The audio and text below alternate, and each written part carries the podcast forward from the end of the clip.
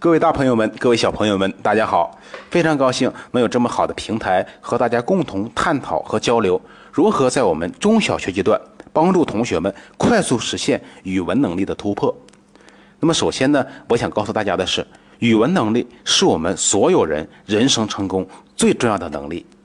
那么，同学们呢，将来要参加很多的考试，语文都将是分值最高的一门。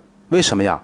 因为我们教育部正在推行一场规模宏大的教育改革，其改革的核心就是我们语文的学习。在语文的学习过程中，增加了大幅度的增加了我们优秀传统化内容，并且教育部要求呢，我们全国中高考都要提高语文的单科考试成绩，中考要从一百二十分提高到一百五十分，高考要从一百五十分提高到一百八十分。那么江苏省呢，已经率先啊，从一百五十分高考啊，提高到了两百分。那么如此重要的语文啊，如果我们学不好、考不好，那么将来啊，不要说考清华北大，就是上一个重点大学都非常困难。那么语文呀，不仅仅影响着我们的考试，也影响着我们每一个人走向社会之后的人生成长和事业发展。那么各位听课的朋友们，你们有没有发现啊？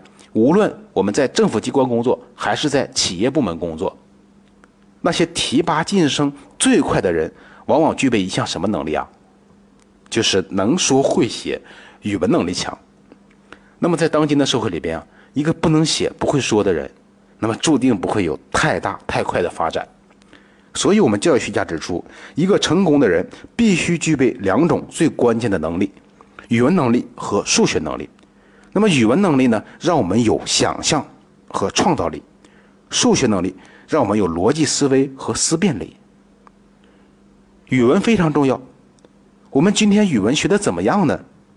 我们课题组专家们一致认为啊，我们今天的中小学生语文教学是比较失败的。